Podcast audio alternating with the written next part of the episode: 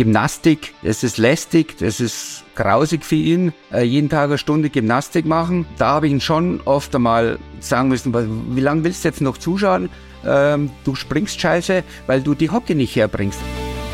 Die Bedingungen waren halt einfach äh, katastrophal. Die Mixed-Premiere, da hätte man eigentlich schon erwarten können, dass da zumindest die Bedingungen von außen so sind, dass man sich da in, wirklich in einem guten Licht präsentieren kann, aber das war nicht der Fall. Die WM war, boah, da ist da ist der Fates abgegangen, da, da war man dann jeden Tag fast drin. Ich weiß nicht, wie ich das ausgehalten habe. Ja, eigentlich kann ich nicht drüber reden, aber sagen wir, die Entscheidung wird jetzt eigentlich letztendlich immer klarer.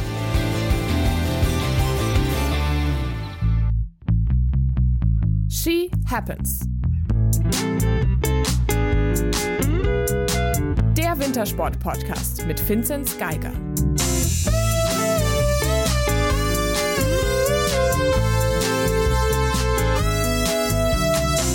Hallo, hallo, herzlich willkommen zurück. Ihr hört Ski Happens mittendrin während der nordischen Ski-WM in Planitza. Mein Name ist Moritz Batscheider und mir zugeschaltet zum einen aus Mainz die Coco. Hi und aus Villach, aus dem Mannschaftshotel der Finzi. Hello. Servus. Und eins müssen wir vorweg schicken, einen kleinen Disclaimer, eine kleine Vorwarnung. Wenn der Finzi heute etwas zurückhaltend und äh, übervorsichtig klingt, dann äh, liegt das daran, dass der Chef heute mit dabei ist. Hallo Hermann Weinbuch. Hallo, grüßt euch. Wo sollen wir anfangen? Es ist uns eine, eine große Freude. Vielen Dank für deine Zeit erstmal, dass das klappt, dass du uns besuchen kommst. Ja, ich mach's gerne. Ich habe es zwar noch nie gemacht, aber ich bin ein bisschen äh, gespannt, was so auf mich zukommt und ja, schauen wir mal. Es muss ja auch für alte Hasen wie dich noch äh, erste Male geben. Ja, genau. Das wäre wichtig. Apropos alte Hasen. Wenn wir uns nicht ganz verzählt haben, dann ist das jetzt in Planica deine vierzehnte Weltmeisterschaft als Trainer. Wie macht sich denn Planica so vom, wie ist es da vom Außenrum im Vergleich zu den sonstigen? Du hast ja alles gesehen. Ja, ich bin eigentlich mit großen Erwartungen äh, nach Planica gefahren.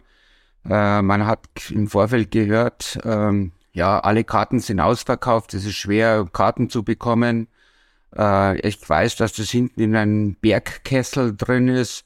Äh, mit gewaltigen Schanze, äh, Schanzen, wahnsinnige Schanzenanlage, acht Schanzen mit der Skiflugschanze, die imposant einfach wirkt. Dann daneben sind die, die Loipen, alles ganz eng beieinander. Ich dachte, ja, da wenn da 10.000 Zuschauer sind, dann, ja, dann geht da die, die Hölle ab. Also dann, dann fetzt da richtig und äh, mit sehr viel Skandinaviern wird das ein richtiger Trubel und, und ein großes Fest.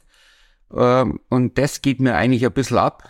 Äh, es sind nicht so viele Zuschauer, äh, ist auch nicht, die, die Stimmung ist nicht so überragend wie jetzt in Oberstdorf oder in Seefeld oder wie ich schon das in Oslo äh, erlebt habe. Ähm, von daher, ja, ist doch ein kleines, maues Gefühl dabei. Was war die, die schönste von diesen, von diesen vielen Weltmeisterschaften, so vom Gesamtpaket außenrum? Eigentlich den Oberstdorf. Ähm, das hat mir ja brutal gut gefallen. Wir waren, waren damals in Riesenstress. Also der Ronny Ackermann war da ziemlich gut und der Björn Kircheisen von meinen Leuten. Äh, der Ronny hat im Vorfeld brutale Probleme gehabt im Springen. Ja, ich weiß noch, wir haben in, in Ruppolding da noch trainiert. Äh, kurz vor der WM, jeden Tag hat er 12, 15 Sprünge gemacht auf der großen Schanze, um eben nochmal in Form zu kommen. Also war ich mental nervlich ziemlich angespannt, weil es auf Messerschneide war in der Heim-WM. Und äh, ja, und dann geht alles auf. Wir gewinnen da fast alles. Tolle Endspurts und dann so viel Zuschauer. Das war so eine Mordstimmung. Und da war ich auch noch ein bisschen jünger.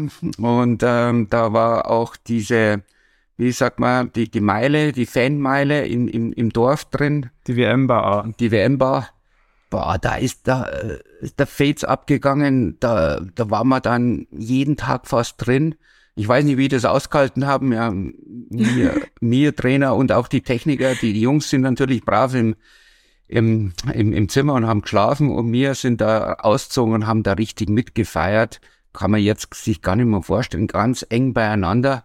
Und das war eine Mordstimmung und ähm, ja, da haben wir nicht viel geschlafen in die zwei Wochen. Aber ja, die Euphorie, die hat das alles getragen und äh, das war ein Wahnsinnserlebnis. Also das war meine schönste WM, muss ich jetzt sagen. Ich muss sagen, ich dachte gerade schon für einen kurzen Moment, du meinst die Oberstdorf-WM 2021. Nein, da war leider, ja. da war leider Corona. Da ist genau das gar nicht. Ich habe mich da wieder so drauf gefreut, weil ich eben diese Erlebnisse gehabt habe. Und ähm, die hätten das auch wieder so super aufgezogen. Da bin ich der felsenfest überzeugt. Aber Corona hat leider alles zerstört. Aber Moritz hat es gerade schon gesagt, du hast schon so viele WMs miterlebt, aber diese WM unterscheidet sich vielleicht doch nochmal dahin, dass es die erste WM für dich ist mit Mixteam, dessen Springen ja doch gestern für viel Kritik gesorgt hat. Du hast es ja auch ähm, scharf kritisiert. Wie hast du das Springen gestern erlebt? Ja, ich war schon enttäuscht. Wir sind bei der Weltmeisterschaft, es sind lauter Profis unterwegs.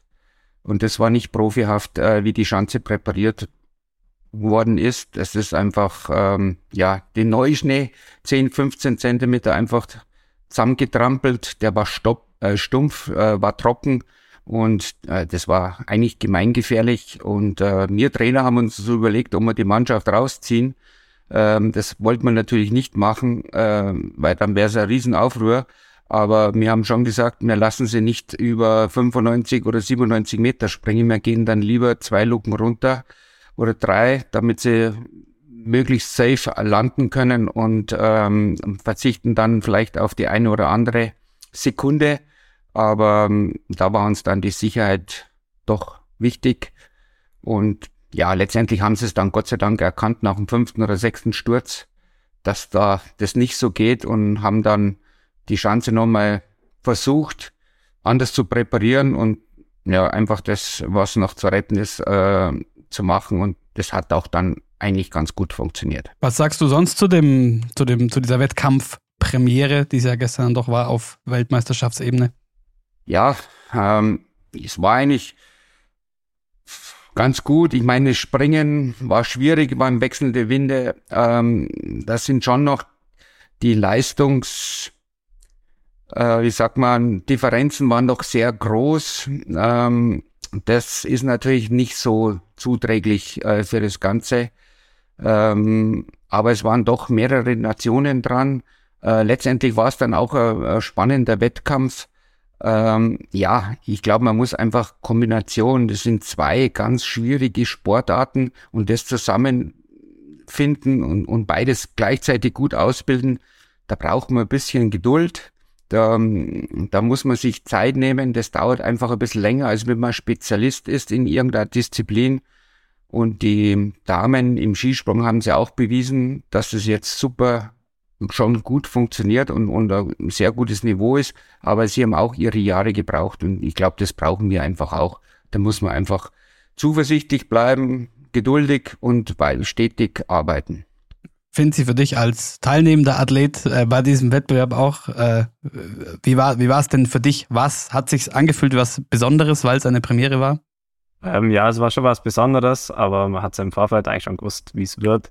Von den, äh, man kennt ja die Mädels schon, man kennt auch international das Feld. Von dem her hat man schon gewusst, auf äh, was es, ja, was einen erwartet. Aber die Bedingungen waren halt einfach äh, katastrophal. Vor allem, das war der erste Wettkampf, die Mixed-Premiere, da hätte man eigentlich schon erwarten können, dass da zumindest die Bedingungen von außen so sind, dass man sich da in, wirklich in einem guten Licht präsentieren kann. Aber das war nicht der Fall. Die Schanze in Pariza, die war gefühlt beim Training, aber wir waren besser präpariert wie jetzt beim, äh, bei der WM. Also das war schon, das hat uns alle, glaube ich, ein bisschen schockiert.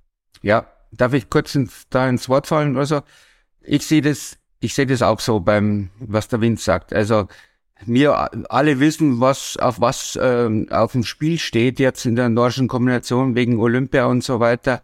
Äh, wir müssen uns gut präsentieren und wir kriegen da jetzt eine Plattform, Und da muss im Vorfeld einfach alles gearbeitet werden, dass das auch dann die Bedingungen top sind, damit wir weite Sprünge zeigen können, äh, dass man, ja, auch die Jury muss dann so arbeiten, dass man die, äh, die Damen ein bisschen mehr Fahrt gibt. Und man kann auch das ganz gut steuern. Man weiß, wo die äh, guten Leute drin sind, dann kriegen die halt ein bisschen weniger Fahrt, äh, aber dass das Gesamtbild einfach sehr gut aussieht, dass man weite, gute Sprünge sehen kann und ähm, dann wäre das ähm, vielleicht eine tolle Sache, eine Werbung für uns. Und das muss im Vordergrund äh, stehen. Und das haben sie in meinen Augen gar nicht erkannt und oder gar nicht angenommen. Und das ähm, ja das macht mich dann immer ein bisschen ja traurig oder oder fassungslos will ich ein bisschen sagen, dass man da ähm, die Zeichen der Zeit nicht erkennt, was auf dem Spiel steht und was man eigentlich tun muss und äh, dass man das auch dann so anpackt. Wenn du sagst, das haben sie nicht angenommen, gab es dann danach irgendwie noch irgendeine Möglichkeit der, der Aufarbeitung, Austausch von euch Trainern und äh, Veranstaltern? Nein, gab es nicht, nein. Hättest du dir das gewünscht? Ja, ich glaube, der Veranstalter ist letztendlich nicht die, die, die An, die, der, der Ansprechpartner, sondern die FIS äh, und vor allem in erster Linie, sage ich mal, Lasse Ottersen, der muss das eigentlich lenken und leiten und ähm, der ja muss letztendlich da auf den Veranstalter einwirken und sagen, so, und auch auf die Jury einwirken und sagen, du, wir haben das und das Problem. Mir, uns ist es jetzt wichtig, dass wir Top-Schanze haben, die top repariert ist und damit wir äh, guten Sport zeigen können, dass wir weite Sprünge zeigen können, dass wir an die Grenzen gehen kann, äh, die, die, und, und, und das, das brauchen wir, dass wir da sehen, hoppal, die können was, das schaut geil aus.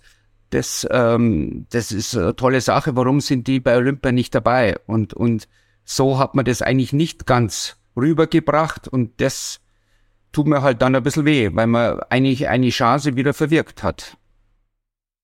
Es gab ja dann doch auch noch einen weiteren Wettkampf auch schon für dich und deine, dein Team und zwar das Einzel auf der, auf der Normalschanze. Julian Schmid hat Silber gewonnen. Hättest du das so für möglich gehalten? War er für dich vorher der Medaillenkandidat von den vielen, die du ja möglicherweise so in deiner Mannschaft hast?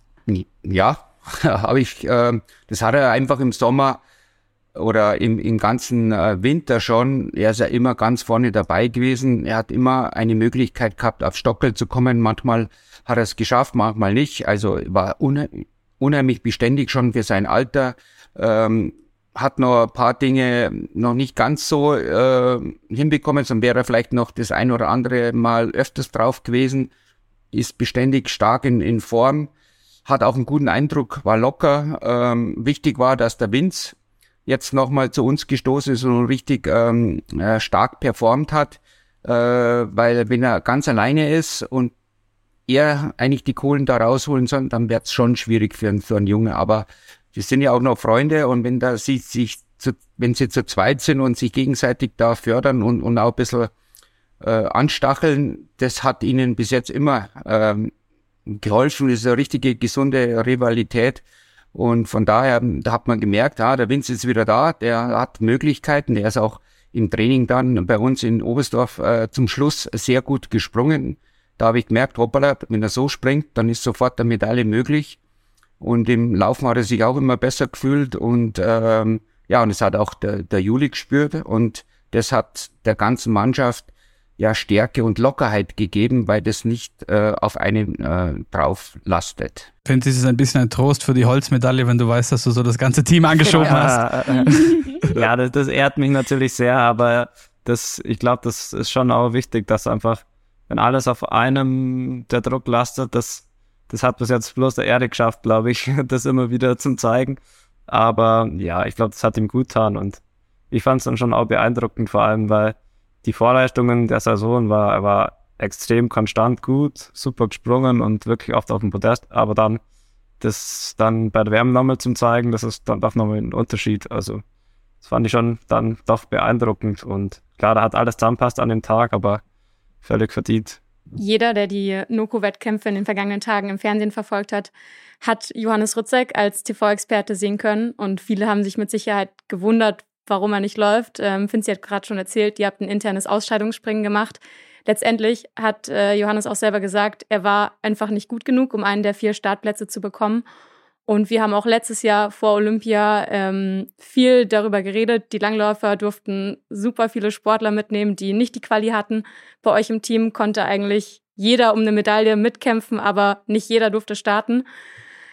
Hermann, wie schwierig ist es für dich persönlich, jetzt vielleicht auch im Hinblick auf den Teamwettbewerb zu entscheiden, wen du am Ende des Tages nominierst und wen leider nicht? Ja, ich glaube, es ist für uns Trainer immer sehr, sehr schwierig, vor allem wenn man so eine starke Mannschaft hat und wirklich einen dann die Möglichkeit verwehrt, äh, Medaille zu gewinnen. Ich glaube, wir, wir wissen, was für hohe Verantwortung wir da tragen.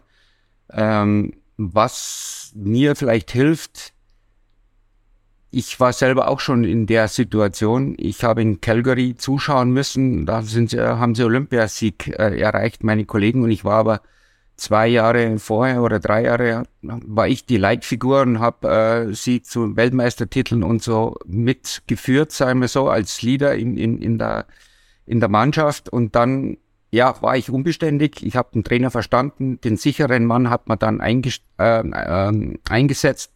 Aber ich war zum im Boden zerstört. Also für mich ist da auch sehr viel äh, zusammengebrochen. Drum denke ich, kann ich sehr gut mitfühlen, was mit den Jungs ist. Sie haben ja sehr viel in, investiert. Ähm, ja, es, ja, als Kombinierer muss man sehr viel trainieren und konsequent sein, auch mit der Ernährung und, und, und. Also es hängt sehr viel dran. Und ähm, dann eben auch gut stark zu sein und dann aber doch nicht starten zu dürfen, ähm, tut wirklich weh.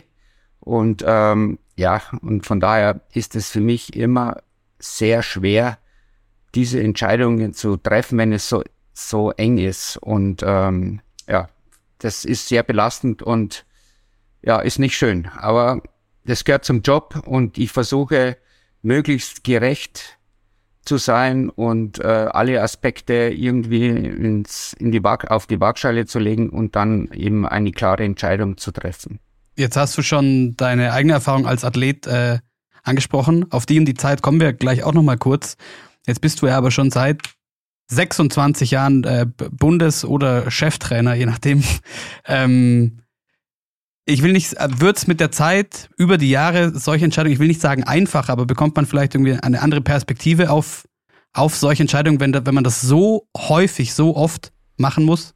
Ich glaube, man lernt immer dazu und ich, was ich gelernt habe, ist, man muss immer noch genauer sein. Man muss alles wirklich abwägen und, und meine Erfahrung ist, wenn man den Jungs ähm, klar sagt, warum und weswegen, und die Fakten äh, auf den Tisch legt. Äh, und dann muss man das auch so einhalten. Wenn man mal sagt, so und so ist es, so sehen wir das und so sind die Kriterien, wenn die dann, dann können sie das eigentlich schon akzeptieren und gehen damit. Und äh, man darf aber da nicht mehr umfallen. Dann ist das im Stein gemeißelt und das habe ich auch nie gemacht, äh, weil ich sage, ja, der hat aber einen schlechten Wind gehabt, äh, darum wäre eigentlich die Leistung besser, darum kommt der da rein. Also das das würde, ist ein No-Go no bei mir.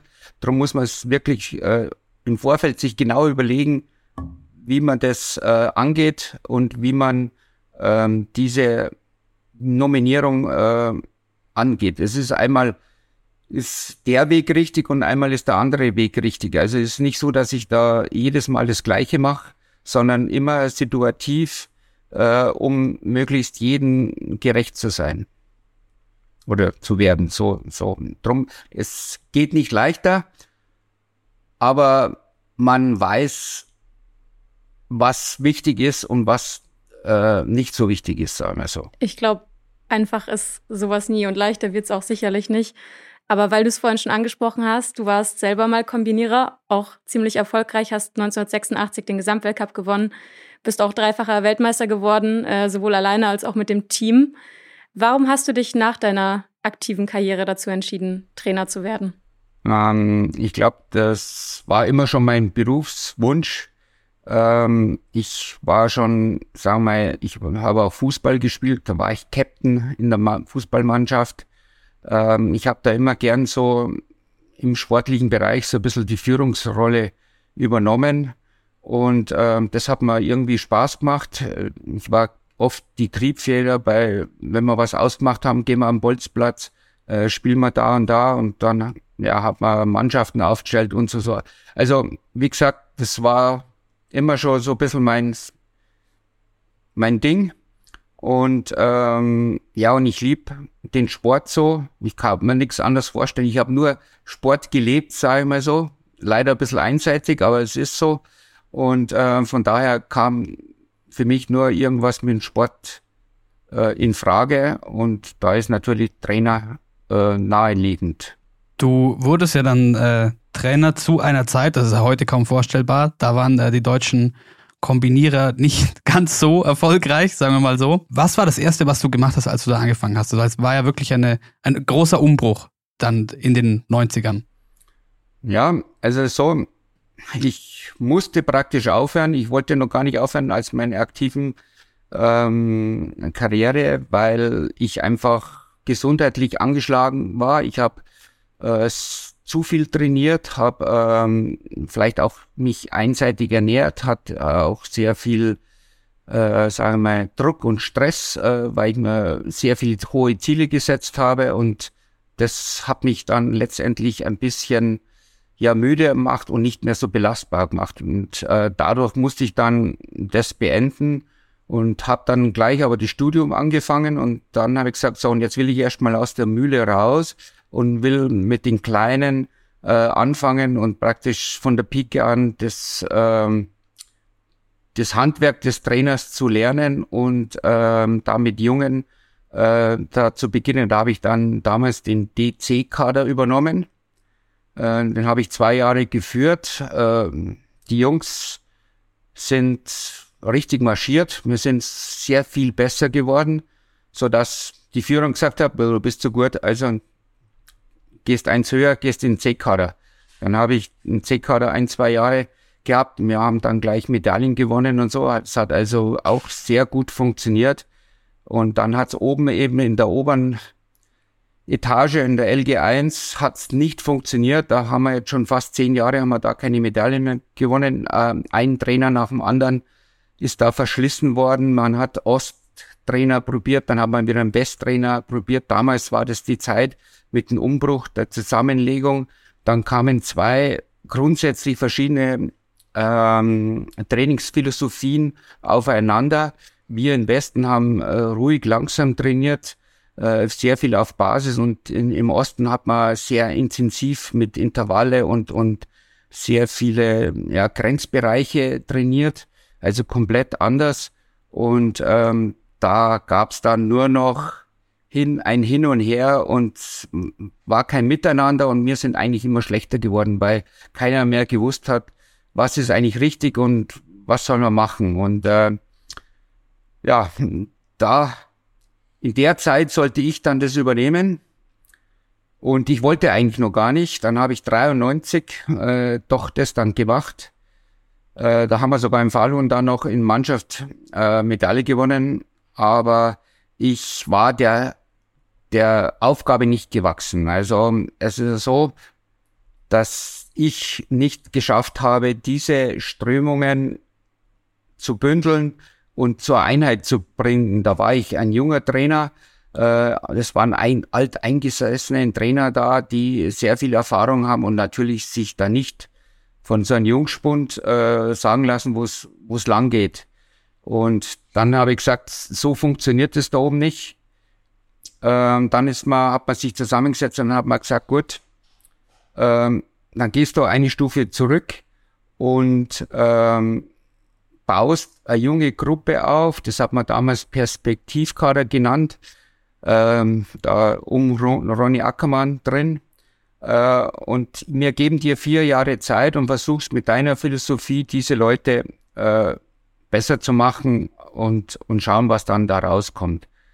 Und ja, am ersten Jahr ging es ein bisschen so lala, im zweiten Jahr waren wir dann viel, viel, also schon sehr, sehr stark und waren fast schon auf Augenhöhe mit der großen Mannschaft, mit der LG 1A. Und ähm, ja, im dritten Jahr haben sie eigentlich alle überholt, die, die, die Eltern. Und ab da habe ich es dann übernommen und dann hat sich die Philosophie durchgesetzt. Ich habe dann damals ähm, die Trainer alle zusammengenommen und gesagt, so, und jetzt machen wir einen Rahmentrainingsplan, was zu trainieren ist und jeder arbeitet an ein Modell. Der eine macht ein Kraftmodell, der andere macht ein Koordinationsmodell, der andere Ausdauermodell und, und, und. Aber ich habe versucht, alle ins Boot zu nehmen, dass es von jedem Trainer ein, dieser Rahmentrainingsplan ein, ein Stück von, von ihnen ist und nicht von mir vorgegeben, sondern wir haben zusammen und ich habe das zusammengefügt und haben dann so Programme mit hinterlegt und dann haben wir da ein System ähm, ähm, ja ins Laufen gebracht. Ich habe dann noch drei, vier Vertrauenstrainer in den engen Bereich und er gesagt, wir sind der Kern und wir versuchen vom Kern aus nach außen die Leute immer mehr zu überzeugen, dass so trainiert werden muss, um eben gemeinsam nach oben zu kommen. Weil mir war es wichtig, ich wollte keine Schnellschüsse, ich stehe für Beständigkeit, saubere Basis und dann schön langsam wachsen und dann sollten sie mit 24 äh, am Top-Level sein. So war die, die Herangehensweise und die, die Philosophie. Und dann, da hat man eben ein, Frank Erlberg ist ein sehr wichtiger Mann dabei gewesen äh, und auch äh, der Edelmann Klaus, das sind so die in der Basis, da war Sepp Buchner, waren mit dabei und, und ja, so haben wir dann das gelebt haben dann auch Unternehmungen gemacht. Wir haben so Trainer, äh, Trainer äh, Tagungen gemacht. Äh, da haben wir uns mit Frauen getroffen, dass wir eben zusammenwachsen. Also jedes Jahr im Frühjahr sind wir mal nach Dresden zwei Tage gefahren oder äh, nach Berchtesgaden haben wir in Watzmann eine Überschreitung gemacht oder so, damit man einfach zusammenwächst und da eine, eine Einheit wird. So habe ich das dann versucht, ähm, ja, die Kombination zu einer Familie zu bringen und äh, gemeinsam an was zu denken. Jetzt habe ich ein bisschen lang gesprochen, aber ja, so, so haben wir das geschafft, etwas Gemeinsames, was gut ist, ins Laufen zu bringen und umzusetzen. Und die Erfolge äh, haben uns dann letztendlich recht gegeben. Das ist ja der Sinn des Podcasts, dass man nicht eingebremst ja.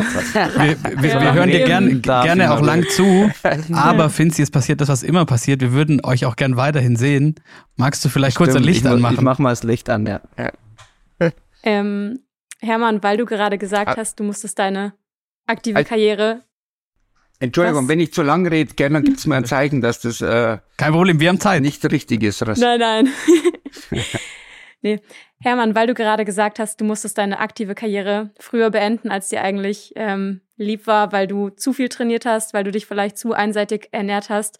Sind es so Dinge, ähm, die du auch mit in deine Trainerzeit genommen hast, auf die du bei deinen Sportlern vielleicht auch besonders achtest? Ja, das ist äh, ganz wichtig. Wie gesagt, ähm, das kann äh, ein Zeichen sein oder das, hast, das muss nicht nutzlos gewesen sein, dass du da Fehler gemacht hast äh, da musst du hell, hellhörig sein und da musst du aufpassen. Also ähm, das merke ich jetzt auch, äh, ob das jetzt äh, ein Ronny Ackermann war oder jetzt auch ein Erik, tut sich jetzt immer schwer, ein, ein Fabian Riesle tut sich schwer, die Belastungen äh, noch zu verkraften. Wenn man älter ist, hat man einfach nicht mehr so viel Substanz und, und man kann diese schweren, großen Umfänge nicht äh, so leicht umsetzen.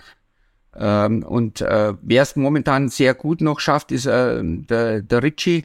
Aber man merkt trotzdem, dass einfach der Zahn der Zeit nagt und sie nicht mehr ganz so belastbar sein. Und da wäre es, glaube ich, in meinen Augen ein Riesenfehler. Und für das habe ich die Fehler vielleicht gemacht, dass man sagt, so, um da wieder ganz nach oben zu kommen, musst du noch mehr trainieren als die Jungen. Und dann machst, dann treibst es in so ein äh, Loch oder in diese Gefahr rein und ähm, da, da halte ich die Hand davor und sag und werde mit denen oft reden und äh, eben sagen, da müssen wir aufpassen, das darf man nicht passieren. Du hast jetzt so viel erreicht und das darf man nicht mehr aufs Spiel setzen, dass du irgendwelche gesundheitlichen äh, Schäden davon ziehst. Also da, glaube ich, bin ich schon sehr wachbar, äh, wachsam und versuche sie da zu schützen. Du hast jetzt mehrfach deine Philosophie, beziehungsweise die Philosophie deines Anfangs in dieser Position ähm, beschrieben. Ist diese Philosophie 26 Jahre später äh, immer noch die gleiche oder dieselbe? Ich bin immer noch voll überzeugt dass das ähm, so funktioniert. Man muss natürlich immer wieder Änderungen ähm, anlegen. Also es ist nicht mehr so, dass mir das, was vor 25 Jahren Bestand hat, jetzt immer noch Bestand hat. Aber die Basis, die Grundbasis äh, ist immer noch gleich. Ich sage mal so 70, 80 Prozent der Stamm, bin ich immer noch überzeugt, ist genau der richtige Weg. Man muss aber die letzten 20, 30 Prozent muss man ein bisschen anders gestalten. Es hat sich ja die Wettkampfform, die Wettkampfhäufigkeit äh, verändert. Die Typen alles sind anders geworden. Ähm, das Springen hat sich entwickelt. Äh, man muss viel besser springen. Man muss leichter sein und, und, und. Und dem muss man allen Rechnung tragen äh, und das im Training dann mit verankern, um eben dann, ja, dann das, die optimale Leistung zu bringen. Und, und von daher hat sich die Grundphilosophie nicht geändert, aber doch einige Sachen mussten schon angepasst werden. Was sind das für Anpassungen? Ja, ähm, man muss bei uns zum Beispiel jetzt leicht sein. Und wenn man leicht sein muss, dann muss ich ja mit der Ernährung aufpassen. Dann kann ich, es gibt welche, die tun sich leichter und manche tun sich weniger leicht. Wenn ich jetzt Muskelmasse abbauen muss, äh, ist es, äh, birgt es äh, eine große Gefahr, dass man eben Glykogen verarmt wird und so weiter.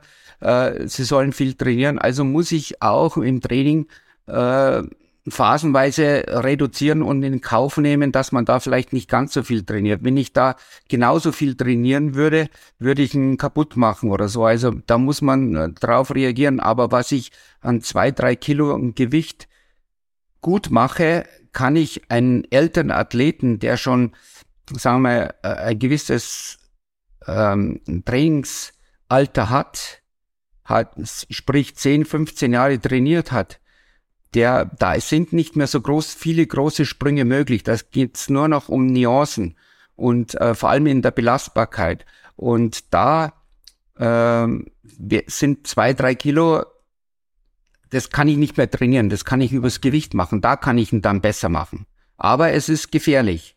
Und, und ähm, drum muss man da auf dem Training dann reagieren, dass man eben sagt, ja, da ist dann weniger mehr, äh, du musst von dem leben, was du dir vorher ja, angeeignet hast. Du hast die und die Basis. Um die noch, noch mal höher zu schrauben, äh, musst du so und so viel mehr trainieren. Ähm, das spricht aber nicht dafür, weil das dann so viel gegen das Skispringen arbeitet. Äh, von daher muss man jetzt sagen, das ist jetzt okay. Äh, man kann ja die Laufleistung noch durch bessere Technik oder vielleicht ähm, mit, äh, mit der Taktik noch, äh, mit der Cleverness ähm, auch mit vielleicht mit den Anaeroben in gewissen Bereichen, dass man da noch ein bisschen härter wird oder sich schneller erholt. Das sind so kleine Pünktchen, wo man da noch ähm, dran arbeiten kann. Aber letztendlich liegt dann dann viel mehr der Fokus im Skispringen, weil im Skispringen kann ich von ein Jahr auf den anderen 15 Meter weiter springen. Und das sind zwei Minuten oder, oder eineinhalb Minuten, das kann ich im Ausdauer nicht mehr schaffen. Da geht nichts mehr. Da gehen vielleicht noch 10, 20, 30 Sekunden, das schon mal nicht. Äh, aber im Springen kann ich eine Minute schaffen in ein Jahr. Wenn ich wirklich an dem sauber eine bessere Technik und, und, und. Also muss ich letztendlich dann mehr den Fokus auf Skispringen legen und das andere gut lassen und sagen, das ist jetzt gut, was ich da hab ähm, mit dem muss ich jetzt zurechtkommen und, und dann versuche ich, wo es wirklich einen Sinn hat, wo ich größere Effekte erzielen kann, da muss ich dann rein. Ich glaube, viele unterschätzen das, aber das Training eines Kombinierers ist ja doch sehr viel komplexer als das eines reinen Spezialspringers oder eines reinen Langläufers, weil ihr irgendwie immer darauf achten müsst, die perfekte Balance zu finden. Wie schaffst du das als Trainer im Sommer vielleicht auch im Sommer irgendwie das, das Gleichgewicht zu finden zwischen vielleicht Phasen, die irgendwie sprunglastiger sind und Phasen, in denen ihr eher das Laufen trainiert? Ja, da haben wir natürlich sehr viele Erfahrungswerte, weil wir schon jetzt über 20 Jahre aufzeichnen und vieles Dinge schon ausprobiert haben. Und da weiß ich, was funktioniert und was nicht funktioniert. Und was aber auch sehr wichtig ist, ich gebe ja sehr viel Verantwortung an die Aktiven ab, weil ich kann das nicht kontrollieren ich brauche das Vertrauen äh, von den Aktiven, dass sie sagen, ja, was er sagt, das ist das ist stimmig für mich, äh, da gehe ich mit und äh, ich gehe den Weg. Aber trotzdem darf jeder so ein bisschen sein eigenes haben, weil jeder will ja besser werden wie der andere. Und wenn alle, sagen wir, das Gleiche trainieren, jeder will spezieller sein und das Spezielle macht ihn dann vielleicht ein bisschen besser. Also muss ich jeden einen gewissen Freiraum geben, aber ich muss trotzdem schauen, dass er auch wirklich meine Philosophie oder, oder mein Glauben, wo es, wo es, was wichtig ist, mitgeben. Und dann, da, da gehört einfach dann ein gewisses Vertrauen dabei und eben bis gewisse Freiheit. Und wer ähm, das vielleicht am, am besten annimmt, ähm, der, glaube ich, kommt am schnellsten äh, voran und am sichersten letztendlich. So, so sehe ich das. Und drum ist es nicht so, wie ich das schaffe, sondern das ist immer ein gemeinsames. Ähm, wenn ich, äh, wenn er nicht mir vertraut und sagt, ich habe jetzt und das gemacht, äh, dann, dann kann er auch mal sagen, ja, warum hast du das jetzt gemacht? Wir haben doch das eigentlich ein bisschen anders ausgemacht, äh, weil ich mir das so vorgestellt habe, weil ich Angst habe, dass er jetzt wenn er jetzt da zu viel wird, dann wird er im Herbst im Springen nicht vorwärts kommen. Also muss ich ihn da irgendwo einbremsen. Das ist meine Erfahrung. Aber das kann ein junger Athlet nicht wissen. Und der will er nach vorne. Und ich muss ihn motivieren. Ich will er, dass er viel trainiert. Trotzdem muss ich ihn aber dann wieder ein bisschen bremsen. Und das ist ja jeder aktive andere. Den anderen muss ich ein bisschen anschieben und den anderen äh, muss ich immer zurückhalten. Und ähm, ja, und da muss aber Vertrauen da sein, weil nur dann macht es Sinn, äh, dass man miteinander eben spricht und, und dann das Beste für jeden anderen rausfindet. Aber ähm, ich bin kein Trainer, der vorgibt, nur der Weg und, und ich kontrolliere alles. Das mache ich gar nicht. Entweder er, er geht mit und er, ähm, ich sage mal, im, im Wettkampf steht er alleine an der Schanze oben und läuft alleine, muss Entscheidungen treffen. Wenn ich ihm vorher die Entscheidungsnahme nehme und keine Verantwortung übertrage, dann wird er das nicht machen können. Also muss ich ihn äh, stärken, muss ihn eigenständig machen. Also muss ich ihm viel Freiraum auch mitgeben. Aber wenn ich ihm zu viel Fehler mache, dann kommt er auch nicht vorwärts. Also muss ich mich immer mal wieder einschätzen, wenn ich merke, also so geht's nicht. Und dann liegt es halt auf dem Aktiven, wie viel Vertrauen er zu mir hat und was er dann annehmen will oder nicht. Und äh, bis jetzt hat es bei vielen ganz gut geklappt, aber ich möchte nicht sagen, also bei einigen, die vor allem die nicht gleich so vor, vorwärts kommen, die zweifeln natürlich gleich mal und sagen, ja, da ist vielleicht der andere Weg der bessere. Und man muss ja auch sagen, jeder hat ein anderes Talent. Und der eine ist halt im Ausdauer nicht so talentiert und dann steht man auch schnell mal an und dann äh, versucht man natürlich andere Wege äh, zu gehen, um vielleicht dann äh, doch noch besser zu werden. Und das muss man halt dann auch akzeptieren. Aber letztendlich ähm, habe ich jetzt noch nie erlebt, dass einer äh, vorher mit meinem Training oder mit meiner Herangehen äh, schlecht war und dann mit den anderen äh, gut war. Also das gab's nicht. Du hast gerade gesagt, manchmal muss man äh, sie ja dann doch auch etwas anschieben. Wie viel musstest du, äh, du denn in den vergangenen Jahren den Finzi schon anschieben? Also in, in der Ausdauer musste ich ihn nicht anschieben. Ja, der Vinci ist so einer, der hat ähm, eine gesunde Lockerheit und, ähm, und Gelassenheit, den, der, das ihm sehr hilft, und dann zur großen Leistungen fähig macht. Weil wenn einer immer hoch brennt, dann, dann gibt's keinen Peak mehr. Und äh, das hat er und das hat er ja schon ein paar Mal bewiesen. Trotzdem, wenn man äh, wirklich noch eine Stufe hochgehen, dann muss man stetig auch arbeiten und da muss man auch diszipliniert äh, viel, viel tun. Auch die Dinge, die man nicht so gern macht. Also er trainiert sehr viel, aber zum Beispiel aus ähm, äh, Gymnastik, das ist lästig, das ist grausig für ihn. Äh, jeden Tag eine Stunde Gymnastik machen. Ähm, da da habe ich ihn schon oft einmal sagen müssen, wie lange willst du jetzt noch zuschauen? Ähm, du springst scheiße, weil du die Hocke nicht herbringst. Also mach jeden Tag deine Stunde oder eineinhalb Stunden Gymnastik. Es muss auch ein Erik Frenzel machen um eben die Hocke her mit unserem Ausdauertraining äh, verkürzen sich die Muskulaturen doch sehr, vor allem im Rumpf und, und dann wird schwierig und ja, und da war er halt, da braucht er glaube ich schon ab und zu mal ein bisschen einen Stups. Ähm, aber da hilft mir jetzt am meisten der Julian, weil wenn der dann immer runterspringt und er hinten nach, dann, das stinkt ihm dann doch ein bisschen. Und ähm, dann, glaube ich, äh, motiviert ihn doch, dass er, dass er da ein bisschen mehr arbeitet. Also Finzi, heute machst du brav deine Stunde Gymnastik am Tag. heute, heute, heute lege ich mich nochmal auf die Gymnastik. Sehr gut. Hermann, was hast du denn, wenn wir gerade beim Finzi sind, was hast du dir, weißt du noch, was du gedacht hast, als du den zum ersten Mal gesehen hast? Na, ähm, habe ich ihn nicht das erste Mal gesehen. Ja, ich habe mir. Oder dein erster Eindruck? Also ich habe, man hat gleich schon, nicht nur ich, es haben viele schon das Talent in ihn entdeckt oder gesehen. Und äh, ich habe mir auch sehr früh in die Mannschaft reingenommen. Wie alt warst du da? Äh, 17 und 18. Ja. Weil ich gesagt habe, in der B-Mannschaft, da entwickelt der sich zu wenig schnell. Ich will den Burschen haben. Äh, ich habe oben ein paar ältere und ich will den in vier Jahren muss es so weit sein, dass er da den Eltern äh, Parole bieten. Das war mein Plan. Das war auch der Terence Weber war mit dabei. Und dann haben wir gesagt, die zwei Jungen, die, obwohl wir jetzt dann eine Riesenmannschaft hatten, wir haben dann zehn in der Mannschaft gehabt und normalerweise haben wir sechs bis acht, aber ich gesagt, die zwei, die brauche ich in vier Jahren. Und der, in die vier Jahren bauen wir die dann so auf, dass, dass die da äh, in Schlagdistanz sind. Das hat dann super gut bei ihm funktioniert. Aber wie gesagt, habe ich damals, wie ich ihn da gesehen habe, habe ich das schon gesehen, was da für Möglichkeiten drinstecken und ähm, dementsprechend habe ich mir gleich gekrallt. Aber deine Trainingsphilosophie gibt dir ja recht. Ich meine, Moritz hat es vorhin nochmal nachgezählt. Du hast 58 WM- und Olympiamedaillen gewonnen.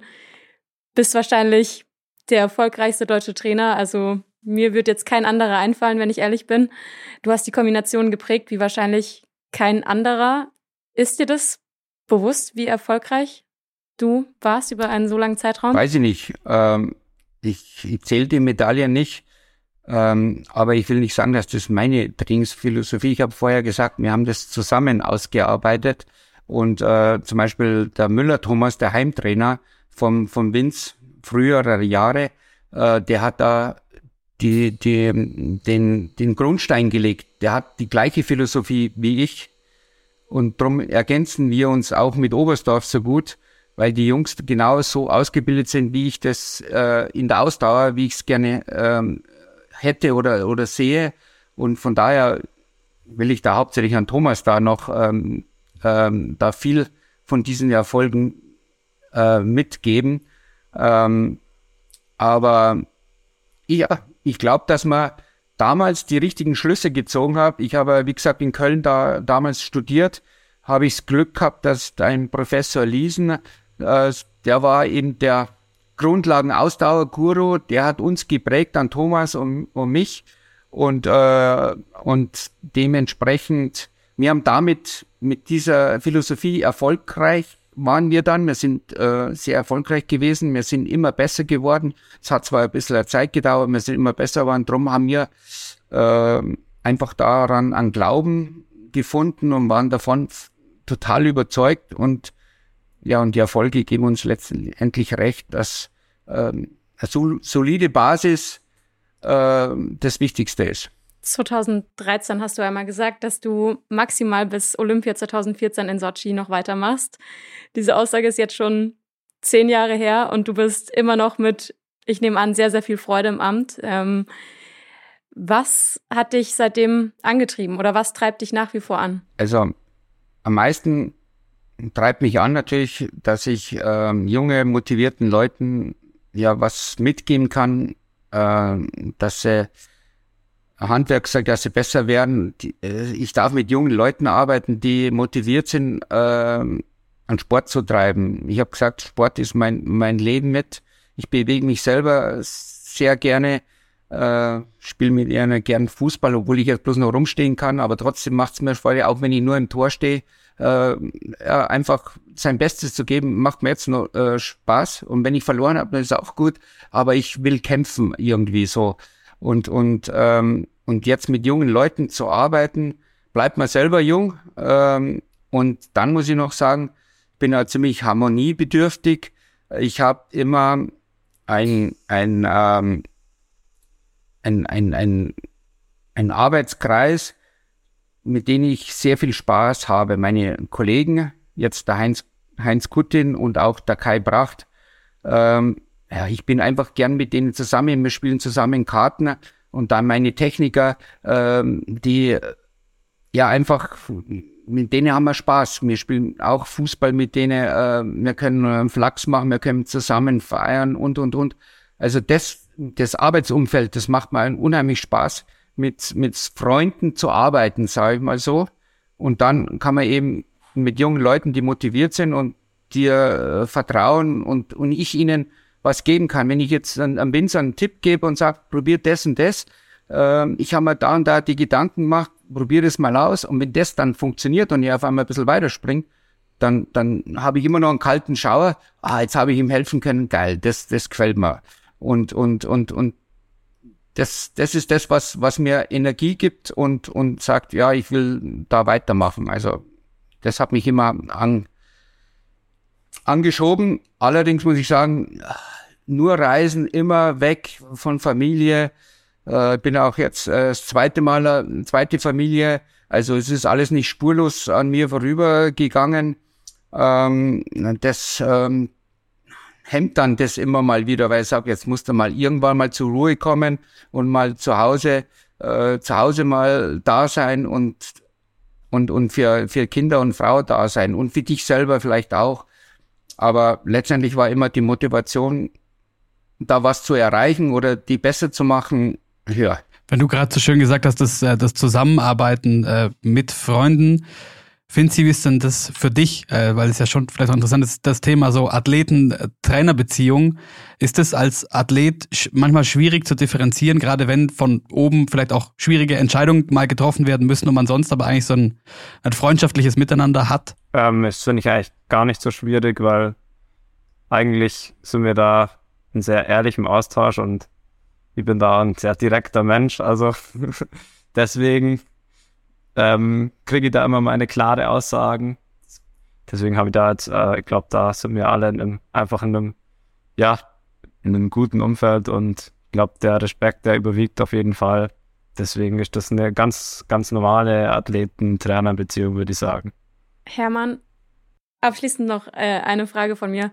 Kannst du dir nach all den Jahren Bundestrainer sein überhaupt schon vorstellen, wie die Zeit wird, wenn du mal kein Bundestrainer mehr bist? Ja, ich, ich beschäftige mich äh, jetzt immer mehr damit. Und äh, ja, ich will natürlich mit der Arbeit noch nicht aufhören. Äh, ich will äh, versuchen, vielleicht mein Wissen noch irgendwie jemand äh, mitzugeben, um um für die Kombination in Deutschland äh, weiterhin gut zu sein, auch vielleicht auch international, egal, aber mein, mein Wissensschatz äh, macht mir Freude, jemand äh, ja was mitzugeben und, und, und vielleicht zu helfen, ein besserer Trainer zu werden oder, oder in irgendeinem anderen Bereich. Also da werden wir sehen, was die Zukunft bringt. Du hast ja, weil die Coco vorhin schon angesprochen hat, eine Aussage von dir von 2013, dass du nach Olympia aufhörst. Du hast auch vor der aktuellen Saison gesagt, das wird deine letzte WM sein. Jetzt sind wir mal äh, optimistisch, was euren Zielen entsprechend. Wenn es jetzt noch in zwei Wettbewerben zwei Medaillen gibt für euch, dann hättest du 60 Olympia- und äh, WM-Medaillen und das ist natürlich eine Zahl, mit der kannst du als äh, großer Bayern-Fan natürlich eigentlich nicht aufhören, oder? das stimmt. Ja, dann müssen wir 59 machen. ich glaube, da kann man alle mit 60er leben. Hast du denn schon eine, eine Entscheidung äh, getroffen über, über einen Zeitpunkt oder kannst und willst du da noch nicht drüber reden? Ja, eigentlich kann ich nicht drüber reden, aber sagen wir, die Entscheidung wird jetzt eigentlich ja letztendlich immer klarer und äh, von daher äh, werden wir uns im Frühjahr zusammensetzen und dann die bestmögliche Lösung für die Jungs äh, versuchen zu finden, ähm, was sie jetzt eigentlich brauchen. Also es ist so, dass ich schon jetzt merke, ja, dass sie vielleicht am Wechsel irgendwas anderes brauchen. Ich komme vielleicht nicht mehr ganz so ran, äh, wie das äh, vor fünf oder zehn Jahren war. Ähm, es ist aber gar nicht schlimm, weil es ist ein Wahnsinn, wie lange äh, sie mich schon akzeptiert haben und mir vertrauen. Und wenn das jetzt, ähm, jetzt sagen wir mal, jetzt einfach bröckelt und und und das nicht mehr ganz so ähm, entschlossen dahinter steht, dann ist es auch gut. Und ich wollte ja schon vor drei, vier Jahren, da haben wir mal eine kleinere Krise gehabt. Ähm, da wurden aber explizit, wurde ich von den Jungs gesagt, ich habe extra gefragt, wollt ihr das wirklich noch mit mir? Weil ich stehe für das und das und wenn, wenn sie aber was anderes, dann ist es auch gut. Und ähm, da wollten sie aber noch mit mir zusammenarbeiten und ich glaube, jetzt hat, sieht so aus, als wäre das nicht mehr ganz so, dass einfach vielleicht ein anderer Reiz äh, sinnvoller wäre und sie mehr nach vorne bringt als äh, mit meinen Erfahrungen jetzt, sage ich mal so. Wir sind auf jeden Fall äh, sehr dankbar, dass du uns heute besucht hast noch als äh, Bundestrainer und äh, noch ganz äh, viel Erfolg für den, für den Rest der Saison, egal was dann im, im Frühling so kommen mag. Vielen Dank, hat mir sehr viel Spaß gemacht. Ja, danke für deine Zeit. Und was ich noch sagen wollte, das Problem mit den 60 Medaillen können wir ja umgehen, wenn neben der Teammedaille nicht nur der Juli, sondern auch noch der Finzi ja. von der Großschanze eine Medaille holen. Also, genau. Genau, ja. Genau. Das wäre der Plan. Sehr gut. Genau, super gut. Würde ich auch mitgehen, ja. Ein Dankeschön an, auch, auch an euch da draußen fürs Lauschen. Wieder einmal, wenn ihr uns was mitzuteilen habt, äh, egal in welche Richtung, dann meldet euch per E-Mail an team.shehappens.de oder bei der Coco auf Instagram at she.happens. Bewertet uns auch gerne, wenn ihr uns auf Spotify oder Apple Podcast hört. Und damit vielen Dank, kommt gut durch die Woche. Ciao. Ciao. So, das war's.